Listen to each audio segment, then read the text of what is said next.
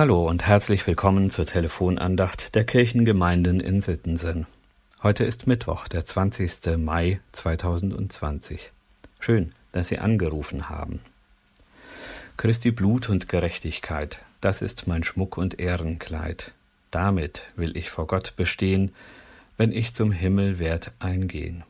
Dieses Gebet aus einem Lied Nikolaus Ludwig von Zinzendorfs hat mich in meiner Kindheit und Jugend begleitet.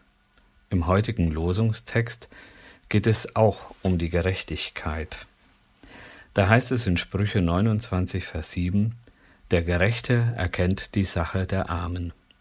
Der Gerechte erkennt die Sache der Armen. Doch wer ist gerecht? Oder wie wird man gerecht? Und was ist überhaupt Gerechtigkeit? Ist das, wenn immer alle gleich viel vom Kuchen abbekommen? Oder heißt das, dass wir bei jemand anderem ein Recht haben. Ein Recht auf Anerkennung, auf angesehen werden, auf angenommen sein. Bei der Gerechtigkeit Gottes geht es genau darum, dass Gott mich annimmt, so wie ich bin. Fritz Geiser, einer meiner theologischen Lehrer, hat immer gesagt, du bist bei Gott nicht im Recht, sondern du bist ihm Recht. Das macht einen Unterschied. Nikolaus Ludwig von Zinzendorf hat sich zu seiner Zeit gegen eine theologische Lehre gewehrt, die den Menschen wieder einreden wollte, dass man sich heiligen kann durch bestimmte Handlungen. Mit Luther und Paulus hat Zinzendorf dagegen gehalten. Nicht um vor Gott gerecht zu werden, musst du gute Taten tun, vielmehr, weil du Gott recht bist, mit allem, was zu dir gehört, bist du in der Lage, gute Taten zu tun. Und jetzt sind wir bei der Losung und der Sache der Armen. Der Gerechte erkennt die Sache der Armen. Wenn ich etwas erkenne, bin ich auch in der Lage, mich dessen anzunehmen. Wir sind als Menschen, die vor Gott gerecht sind, also auch dazu aufgerufen, uns der Sache der Armen anzunehmen. Doch wer ist eigentlich arm? Derjenige, der weniger vom Kuchen abbekommt als andere? Oder derjenige, der meint, sich viel Geld und andere Reichtümer anzuhäufen, um von anderen angesehen zu werden. Es gibt viele Menschen, die in materieller Armut leben und doch reicher sind als andere, die im Geld zu schwimmen scheinen. Materieller Armut dürfen wir als von Gott angenommene begegnen, sowohl durch persönliche Begegnung als gelebte Nächstenliebe, als auch in, als auch in organisierter Form, zum Beispiel durch die Diakonie. In Zeiten von Corona, was zu Deutsch ja Sonnenkranz bedeutet, lässt die Strahlkraft christlichen Handelns etwas nach, weil wir ja immer noch einer Kontaktsperre unterliegen.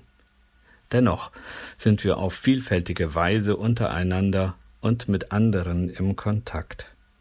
Da hilft das Gespräch am Gartenzaun genauso wie das Telefon oder die Videokonferenz. Auch im Gebet sind wir im Kontakt mit Gott und durch ihn auch mit seiner weltweiten Gemeinde. Wer nicht aktiv an der Sache der Armen handeln kann, der kann, immer noch aktiv dafür beten. Dietrich Bonhoeffer hat das so formuliert. Christsein wird heute nur in zweierlei bestehen im Beten und im Tun des Gerechten unter den Menschen. Wir brauchen also neben dem Tun auch das Gebet. So lade ich ein gegen all das, was an guten Taten auf dem Hintergrund von Corona, also dem Sonnenkranz, nicht möglich ist, das Gespräch mit Gott zu suchen und für eine tatkräftige und strahlende Christenheit zu bitten. Dazu finden sich im Gesangbuch geeignete Lieb Ge Gebetszeilen in den ersten beiden Strophen des Liedes 263 Sonne der Gerechtigkeit. Beten Sie gerne singend mit.